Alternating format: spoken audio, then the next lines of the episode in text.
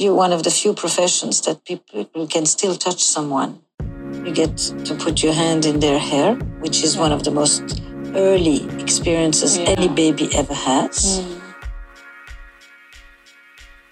Okay, chill, it's not that intense, but you get the point. While hairdressers may come armed with a pair of scissors or a blow dryer, their real talent lies in how they manage their relationship with the clients. Hi, my name is Alinga and I study product design.